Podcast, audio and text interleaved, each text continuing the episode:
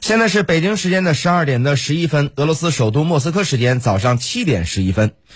俄罗斯总统普京二十八号在联邦安全会议上表示，西方情报机构试图在俄罗斯领土上复活极端恐怖组织，俄罗斯有必要加强反情报工作，停止一切分裂俄罗斯社会的企图。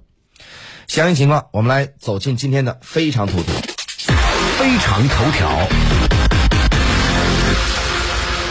好，这个时间我们来听一下驻俄罗斯媒体人尹力从莫斯科发回的报道。普京在讲话中指出，有必要继续协助武装部队和俄罗斯卫队解决特殊军事行动的任务，包括对军事编队的反情报支持，以及快速交换具有重要作战意义的信息。普京指示联邦安全局对俄乌边境的乌克兰的破坏组织设置障碍，防止恐怖分子将武器和弹药非法运输到俄罗斯。普京表示，由于西方希望在俄罗斯联邦领土上复活极端恐怖分子，且现在又投入了更多的人员、技术和其他资源，俄罗斯有必要加强反情报工作，停止一切分裂俄罗斯社会的企图，包括在新入俄的四个乌东地区。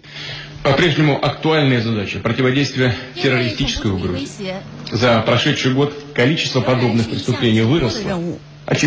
在过去一年的时间里此类犯罪的数量也是有所增加很明显这基于基辅政府我们很清楚这一点他们长期以来一直在顿巴斯使用这些手段与西方恐怖主义期望不谋而合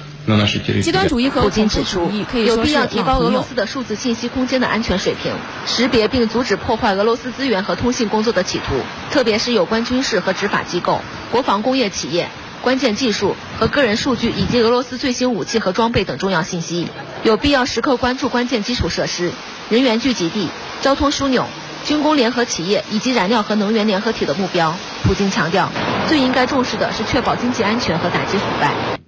Как и прежде, самое серьезное внимание следует уделять вопросам обеспечения экономической безопасности и борьбе с коррупцией. Прошу усилить оперативный контроль за реализацией гособоронзаказа и обеспечение войск, задействованных в специальной военной операции, да и вообще вооруженных сил в целом. Незамедлительно реагировать на факты незаконного использования бюджетных средств, выделяемых из федерального бюджета на региональные программы. 此外，普京指出，要查明利用互联网及社交平台宣传的极端分子，防止俄罗斯的年轻人加入恐怖组织。